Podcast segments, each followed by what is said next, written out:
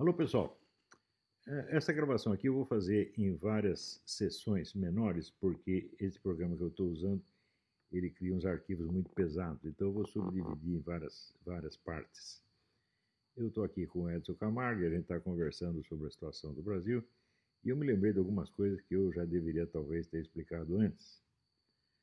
É, quando eu explico ali as formas do poder, então, eu expliquei isso no curso que eu dei de filosofia política na Universidade Católica do Paraná, expliquei várias vezes. E um dos, um dos elementos fundamentais é a diferença de natureza entre o poder intelectual ou espiritual, como queiram chamar, o poder político-militar e o poder econômico. E a característica principal do poder intelectual é que ele é de longo prazo ele geralmente se exerce para além da vida do seu portador. Por exemplo, se você vê, é, Aristóteles viveu 400 anos antes de Cristo e a grande onda de aristotelismo no Ocidente começa em 1200, 1300. A, influência de Aristóteles se arrasta até hoje. Porém, durante mais de um milênio, ficou é, quase todas as obras de Aristóteles ignoradas, só duas ou três eram lidas. Então, inclusive a poética de Aristóteles, ela fica sumida por 1400 anos. Ela, ela aparece em 1548, que descobrem, eles começam a ler. Então, como dizia, Augusto Comte dizia o seguinte: a vida dos vivos é determinada por filósofos mortos. O sujeito que não tem instrução, que não está dedicado a uma atividade filosófica, ou na verdade não está dedicado a atividade intelectual nenhuma, ele não tem uma única ideia própria. Tudo o que ele diz é herdado e copiado de algum filósofo do passado que ele geralmente não conhece e cujo nome ele também desconhece. Tá certo? Mas ele está sendo um instrumento do pensamento desse filósofo. Ele pode não saber, mas é um instrumento inconsciente. E é nesse sentido que o Conte dizer que a vida dos vivos é governada por filósofos mortos. Isso quer dizer que a, a ignorância do cidadão em relação as fontes remotas das suas ideias, dá a ele a ilusão de que ele está pensando por si mesmo, de que ele é independente e de que ele, sendo um homem prático, um homem de ação, ele não precisa desses filósofos absolutamente. Isto é assim, isto é, vamos dizer, talvez o espetáculo mais cômico, para não dizer mais grotesco, da existência humana. Quer dizer que aqueles que são, vamos dizer, eh, discípulos inconscientes, ou de Kant, ou de Platão, ou de Karl Marx, imaginam que não precisa nem de Kant, nem de Platão, nem de Karl Marx para coisa nenhuma e se acha muito independente e muito superior, precisamente por desconhecer as fontes das suas próprias ideias. Os políticos são todos assim, do primeiro ao último. Políticos, administradores, capitalistas, são quase todos assim. Os que não são, são dois ou três gênios que estão espalhados e que dominam os outros, justamente porque são gênios. Mas, em geral, as pessoas que se consideram homens práticos são os maiores imbecis da, da Terra, porque se existe uma coisa que raramente dá certo é a tal da vida prática. Em geral, o que a gente vê é, é só você olhar em volta e perguntar assim: quantas pessoas eu conheço tiveram sucesso e quantas se deram muito mal? Olha, faça as contas e você vai ver. Os que têm sucesso é 1%, 2%, e geralmente são os camaradas que têm mais estudo ou que têm mais sorte. Então, eu, quando planejei o meu curso, eu pensava o seguinte, que eu precisaria de 30 anos, no mínimo, para criar uma nova intelectualidade no Brasil, intelectualidade mais séria do que a que tem, nós temos atualmente, e que se ombreasse, no mínimo, aquela que nós tínhamos nos anos 50 e 60. E que eu precisaria de 30 anos para isso. E que depois desses 30 anos, talvez fosse possível esta intelectualidade gerar uma classe política melhorzinha. Mas quando o meu curso foi alcançando 10, 12, 13 anos, já houve uma espécie de ejaculação precoce começaram a aparecer esperanças políticas, muito justificadas, na verdade, porque ninguém aguentava mais aquela situação criada pelo PT, e imediatamente aparece uma classe política de pessoas totalmente despreparadas e presunçosas. Em vez de querer estudar, eu falei: não, nós vamos ter que criar um movimento político e, vamos dizer, acumular poder nesse movimento político para daí fazer alguma coisa. Não, já foram todos eleger. Quero ser vereador, senador, deputado e vamos resolver os problemas do Brasil. Isso não é sério, gente. Vou passar para a gravação seguinte. Alô, pessoal. Passando aqui ao segundo capitulinho da nossa série de análises, é, eu lembro a vocês o seguinte, que quando eu pensei num prazo de 30 anos, não foi uma decisão minha, foi o resultado de uma série de análises históricas feitas, nas quais até o, até o falecido ministro Roberto Campos me deu uma ajuda, nós trocamos muita ideia sobre isso. E na época nós pensamos assim: quanto tempo leva para. Quanto tempo transcorre de uma revolução cultural a uma revolução política? E dissemos que o mínimo era 30 anos. Eu posso dar alguns exemplos, em geral, muito mais do que 30 anos. Se você pegar a preparação da Revolução Francesa, ela, ela come... Peraí, antes disso, deixa eu entrar num outro negócio. Uma vez coloquei um post dizendo que a formação do movimento político obedece a uma sequência de etapas que não são trocáveis e nem mutáveis. É, é uma coisa fixa. A primeira etapa são discussões em pequenos círculos de intelectuais que se prolongam por várias décadas até formar um vocabulário comum, um conjunto de conceitos descritivos e dizer, um, um leque de alternativas descritivas e explicativas que possa, então, é, dar uma ideia da, da, forma intelectual do movimento. Isso aí, de fato, se prolonga por várias décadas. Se você pegar na história da Revolução Francesa, especialmente você pode ver isso no, no livro do Augustin Corchat, que eu tenho comentado na, na aula do COF, é, o negócio começa na metade do século XVIII, né, naqueles chamados clubes de pensamento, ou lojas, ou sociedades de pensamento. Eles ficam ali durante meio século discutindo dizer, uma descrição da situação né, e qual, qual, é o corpo de valores que deve orientar a, a política de um país. Isso durante quase meio século. Só a partir daí surge, então, dizer, as, eh, a militância ativista, os líderes, etc, etc. Você pegar na Revolução Russa, você pode acompanhar, por exemplo, se você ler os livros do Dostoiévski, você vai ver que tem ali aquelas longas discussões, noite adentro. Isso começa por volta de 1850, para daí ter a Revolução em 1917.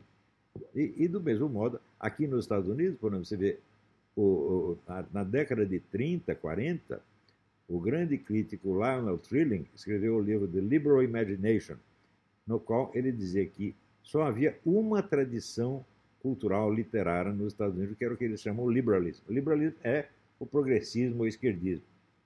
É, e em 1935, por volta de 35, aparece o livro mais famoso de um autor chamado Albert J. Nock, que se chama O Nosso Inimigo, o Estado. E esse pode ser tido como um momento inaugural do movimento conservador. O movimento conservador continua crescendo, ocupando espaço na esfera cultural, trocando ideias, tentando esclarecer para si mesmo o que está acontecendo, até que consegue eleger pela primeira vez um presidente em 1980, que foi o Ronald Reagan. Então você vê que essas coisas demoram mesmo. E esta etapa não é saltável. Você não pode passar, vamos dizer, de uma é, vida intelectual superficial, boboca, para um sucesso político. Isso não existe. Tá? Então, no, no, Brasil, o pessoal diz, ah, mas nós temos pressa, etc. Bom, a resposta a isso é aquela frase do Goethe, é urgente ter paciência. Quer dizer que se você não tem paciência para tratar do problema com a seriedade devida, você vai fracassar. Então você vai conseguir fazer a única coisa que consegue fazer com pressa, que é dar com os burros na água, que é se ferrar todo.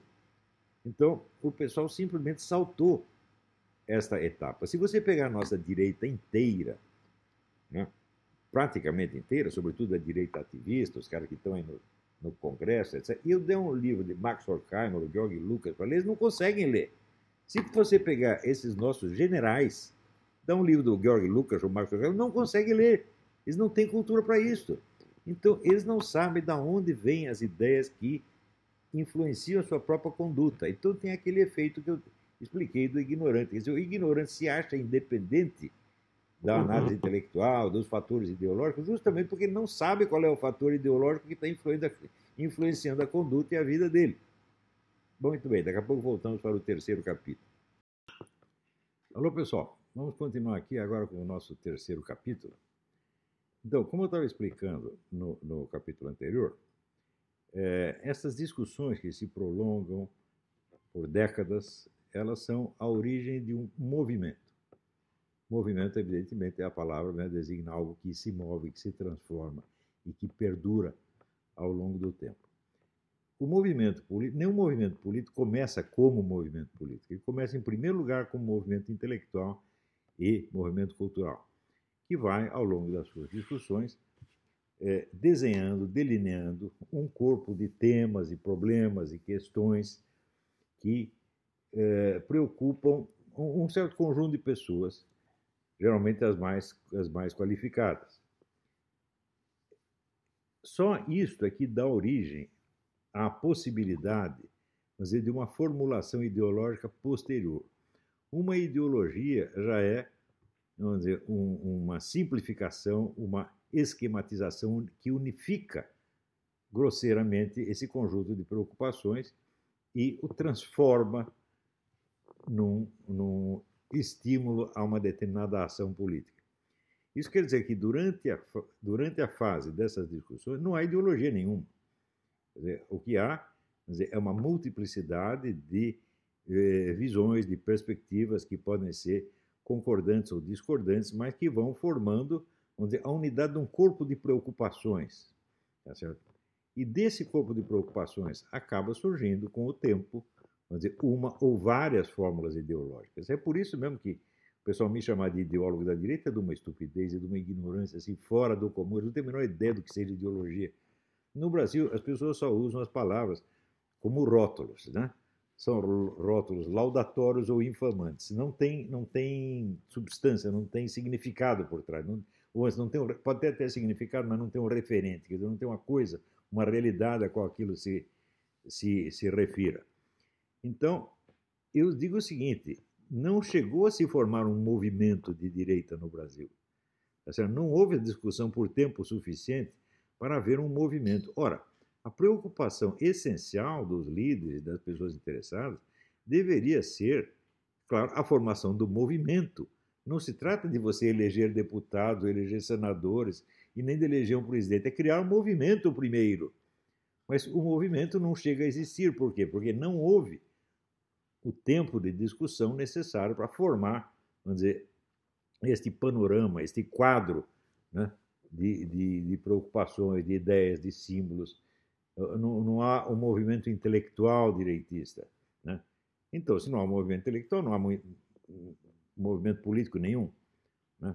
Então, nós não podemos é, esperar que surja um movimento político daí. Agora, pode acontecer carreiras políticas que apareçam do meio desse caos e se projetem. Fulaninho se elegeu deputado, se elegeu vereador, outro virou ministro. Isso foi tudo o que aconteceu.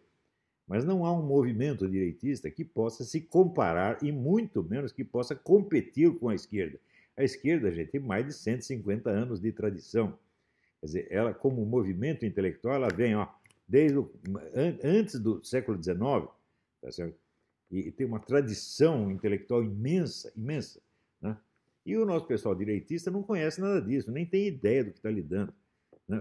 O que se formou, vamos dizer, de opinião direitista que apareceu na mídia, no, no YouTube, etc., são pessoas que leram dois ou três livrinhos da, da, da, eh, do, do, do Mises, do Hayek, e saíram repetindo. Ou leram Olavo de Carvalho e saíram repetindo, dizendo que foram eles que pensaram.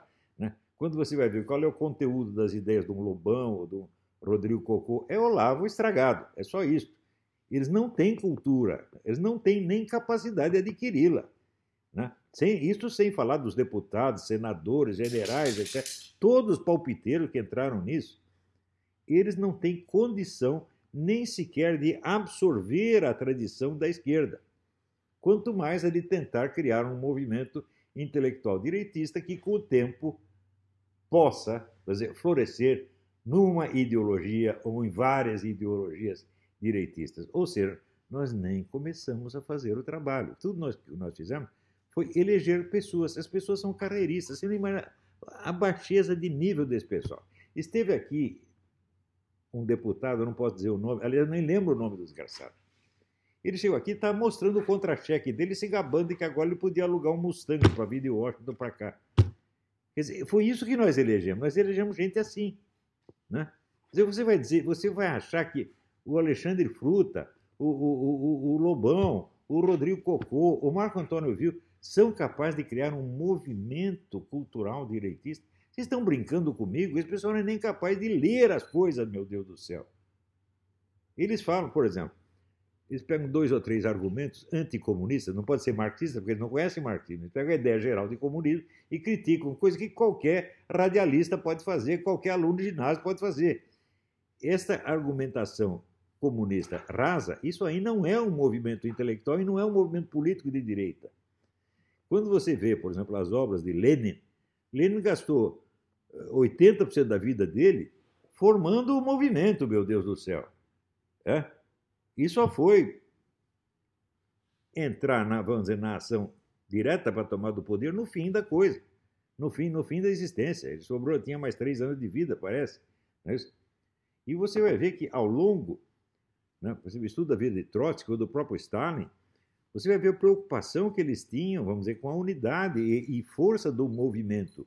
O que importa é o movimento e não eleger pessoas. Hein? Deu para entender? Então, como nós não chegamos a esse nível de ter um movimento, as pessoas que nós elegemos são completamente caóticas. Elas não têm unidade de propósito, elas não sabem o que estão fazendo lá. Tanto que, na primeira semana, foi eleito, primeira semana, foi lá vender o Brasil para a China. Isso é a direita. E mais ainda, nós temos este, vamos dizer, este preconceito que aliás, é fomentado pela mídia. Outro dia eu escrevi, as discussões internas da direita nacional são todas pautadas pela mídia de esquerda.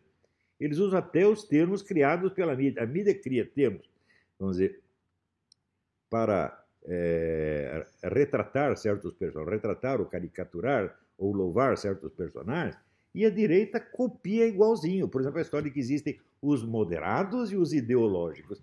Isso é de uma estupidez fora do comum, porque essa tal da moderação não passa da velha, velha ideologia positivista, numa das suas inúmeras versões, que houve numa, várias versões do positivismo desde o século XIX até hoje. Né? Nos Estados Unidos também existe este, este, este isentismo tecnológico, que é claramente uma ideologia. Né? Então, eles acham que, de um lado, tem os técnicos, que são pessoas que só lidam com problemas materiais, objetivos, e do outro lado, tem ideológicos que só lidam com ideias. E tudo isso é de uma ignorância monstruosa monstruosa. Então, não há diálogo na direita brasileira, porque eu não tenho com quem dialogar. Você acha que eu vou dialogar com o Rodrigo Cocô, com o Lobão, com o Marco Antônio Viu? Vocês estão brincando com isso? Porra! Mas veja, no próximo capítulo eu vou explicar as consequências mais imediatas disso. Até já. Alô, pessoal. Vamos aqui para o quarto capítulo. Em primeiro lugar, eu queria esclarecer o seguinte: uma ideologia consiste basicamente em propor metas, propor um modelo de Estado, propor uma legislação, propor um modelo de sociedade e indicar os caminhos para chegar lá. Um cientista político não pode fazer isso. O que o cientista político faz é o seguinte: ele pega as pessoas e vê o que elas querem fazer e ele sugere os meios mais racionais para fazer o que elas querem. É exatamente o que eu tenho feito. Você pode procurar a minha obra inteira, você não vai encontrar um modelo de sociedade, um modelo de Estado, um modelo de Constituição, mas nada, nada, nada disso. Né? Então, o que eu estou fazendo aqui é tentar explicar para os homens, da, homens e mulheres da direita né, quais são os meios racionais pelos quais eles podem chegar a obter os resultados que eles querem. Então, em primeiro lugar, você precisa entender a situação como ela está. E a situação é a seguinte: a direita elegeu um presidente. Porém, quem manda no país? Eu digo para vocês quem manda no país. Quem manda no país é o Fernando Haddad. O Fernando Haddad, em 1998, criou um plano para o PT, que ele disse que já estava em execução no PT, cujo resumo é assim: a elevação política do lumpen proletariado. O que é o lumpen proletariado? São bandidos, prostitutas, drogados, loucos, né? pessoas é, de, divergentes, de, de, de tudo quanto é tipo, pessoas que não têm um lugar específico na sociedade. E, se você for ver, hoje o lumpen proletariado domina o panorama nacional. Você vê, por exemplo, que um sujeito esfaquear um candidato a presidente da República não é nada. Mas matar a menina que está metida lá no, no, no, com o narcotráfico, ah, isso é um escândalo, isso é um crime, isso é um horror. Não é isso? O, o, o, o Jean Willis, que é um sujeito totalmente desocupado, nunca fez nada, tá certo? Ele diz que foi perseguido, diz que foi ameaçado de morte. Aliás, ele foi ameaçado de morte pelo mesmo sujeito que ameaçou a mim, um sujeito louco, totalmente louco. Mas no caso dele, isso tem uma importância política e moral extraordinária. Por quê? Porque é o lumpen proletariado. Então, a ideologia de gênero, o que, que é? Lumpen proletarização. Ela está sendo aplicada, ela está sendo, vamos dizer, oficializada, tornada obrigatória esta semana pelo STF. Enquanto isso, vocês viram esse, esse vídeo que eu coloquei aí do procurador do Rio Grande do Sul, Rodney Candeias, ele descrevendo assim a ocupação do território nacional por ONGs estrangeiras associadas a partidos de esquerda. Eles já tomaram metade do território nacional. Né? E você acha que quem está no poder é o Bolsonaro? Não é o Bolsonaro. Este é o plano do Haddad. Vocês esqueceram o seguinte: depois de todos os crimes do PT que foram comprovados, divulgados, mas milhares e milhares de crimes que eu nunca vi no mundo, o candidato deles chega a ter 44 milhões de votos. Hum? E vocês acham que vocês têm alguma força só porque o seu candidato tem um pouquinho mais de, de voto? Não. Porque o candidato que vocês elegeram não tem nenhuma organização, não tem nenhuma militância organizada, não tem nada. Esses camaradas têm a macro-organização, eles dominam a mídia, as universidades, eh, os órgãos públicos, as ONGs, as verbas federais, o sistema judiciário, a OAB e tudo. Eles estão no poder, vocês não entenderam ainda? É? Viu que eu falei para você, você eleger um presidente sem que ele tenha o suporte partidário, militante, etc, etc, é a mesma coisa condená-lo à morte. Foi isso que eles fizeram. Entregaram esse abacaxi impossível para o Bolsonaro resolver e querem que ele resolva. Enquanto vocês estão discutindo aí se o Eduardo deve ir para Washington ou não, os caras estão lá oficializando a ideologia de gênero, tomando o território nacional. Outra coisa eu vou dizer para vocês. Quantas armas foram apreendidas na fronteira, dessas armas que são contrabandeadas para vir para as Farc? Quantas foram? Nunca nenhuma. Hum? Quando Fernandinho Beiramar foi preso, ele foi preso pelo exército da Colômbia, não pelo nosso. Quando ele chegou no Brasil, ele foi no Congresso e humilhou os deputados. Na Colômbia ele confessou tudo. No Brasil não confessou nada, ele mandou os deputados calar a boca eles calaram a boca. Quem tem o poder no Brasil? Quem tem o poder no Brasil é o Fernando Haddad. Vocês não entenderam ainda? A desqualificação da direita é tal que não dá nem para ter um confronto, não dá nem para ter um debate. Quando chega o debate, o cara da direita se apressa a usar os termos, o vocabulário e os conceitos descritivos que a esquerda lhe impôs. Eu vi um grande militar, nosso comandante militar muito louvado, aparecer do lado de um membro do Foro São Paulo, dizendo: Ah, nós compreendemos que a criminalidade é, é, é efeito da pobreza e que nós precisamos resolver os problemas sociais para depois eliminar a criminalidade. O que, que é isso aí? É o discurso da esquerda. É claro que é um discurso insensato, porque me diz como é que a pobreza compra tantas armas e cria organizações mega bilionárias de, de de, de, tráfico de drogas. No Rio de Janeiro, antes de eu sair do Rio de Janeiro, a coisa já estava assim, não havia mais é, banditismo avulso. O sujeito queria fazer um roubo, ele tinha que ir na, no morro pedir para o chefe do tráfico a arma, autorização, etc, etc. Ou seja, o pessoal do narcotráfico já está controlando até pequenos furtos. Hum? E você vai dizer que isso é problema social, é? Quer dizer, os narcotraficantes estão muito sem dinheiro, coitadinhos, então eles estão traficando droga por causa disso? Ora, o homem estava lá repetindo o discurso da esquerda, igualzinho, e servindo a isto, sem perceber o que estava fazendo. Depois eu vi um debate entre esse general Rocha Paiva e esse senador Randolph, que diz que também é professor de história. E o debate era sobre o golpe de 1964. Então, o general sabia muitos fatos. Os fatos que ele citava eram verdadeiros. O Randolph mentiu, mentiu um pouquinho. Mas o Randolph ganha o debate. Sabe por quê? Porque o general aceitou a premissa básica do Randolph, que é a seguinte: antes do golpe havia uma ordem democrática no Brasil e ela foi rompida pelo golpe. Se você aceitou isso, você confessou. Nós rompemos a ordem democrática e implantamos uma ditadura. Ora, o que, que havia antes? Havia guerrilha organizada e financiada pelo governo cubano. Havia duzentos e tantos grupos de guerrilheiros atuando naquela época, com o negócio das ligas camponesas. Financiado e sustentado pelo, pelo governo de Cuba e pelo governo nacional. Quando se descobre tudo, graças a um acidente de, de avião em que o funcionário cubano deixou cair lá um monte de documentos, os documentos foram para a mão do presidente da República, o que, que o presidente da República fez? Tomou providência? Mandou investigar e prender os caras? Não. Entregou todas as provas para o autor do crime, Fidel Castro. Havia ordem democrática? Não, meu filho, havia uma ditadura comunista já implantada. Havia milhares de agentes da KGB no governo, como apareceu já esse livro do Mauro Abranches, mostra isso. Agora, o general chega lá dizendo havia um golpe em preparação. Daí o Randolph pega a dica e diz: Mas isso é hipotético, é um futuro hipotético. Nós estamos falando de um golpe que realmente aconteceu. E o general cala a boca, o que ele pode fazer?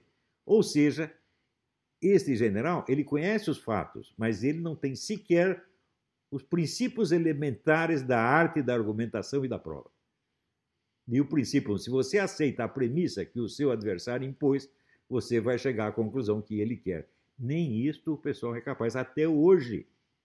Toda hora a gente, quando vê alguém discutindo isso, fala: ah, havia um golpe em preparação e nós impedimos o golpe. Como impedir o golpe? O golpe já estava dado. Né? Quer dizer, mas nem isso entende, ou seja, não tem conhecimento de sociologia política para poder descrever qual era a situação. Aceita a descrição falsa imposta pelo adversário de que havia uma ordem democrática legal. O Brasil estava em total ilegalidade. Né? O governo do seu João Goulart fazia o que queria. Né? O, o Aristóteles Drummond me contou que naquela época o presidente entrava na sala de imprensa e assim, quem quer apartamentos? Toma, para você, para você, para você.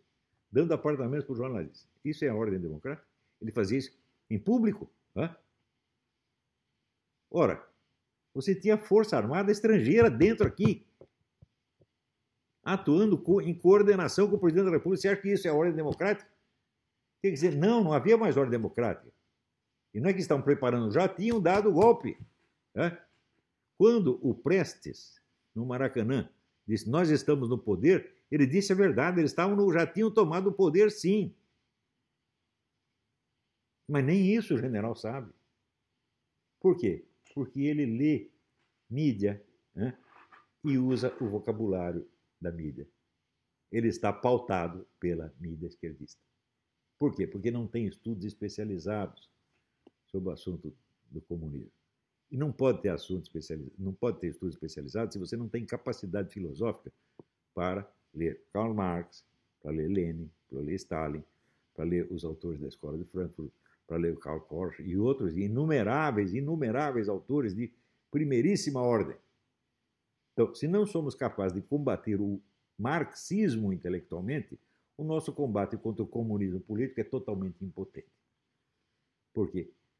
O domínio intelectual equivale, na guerra política, ao controle do espaço aéreo.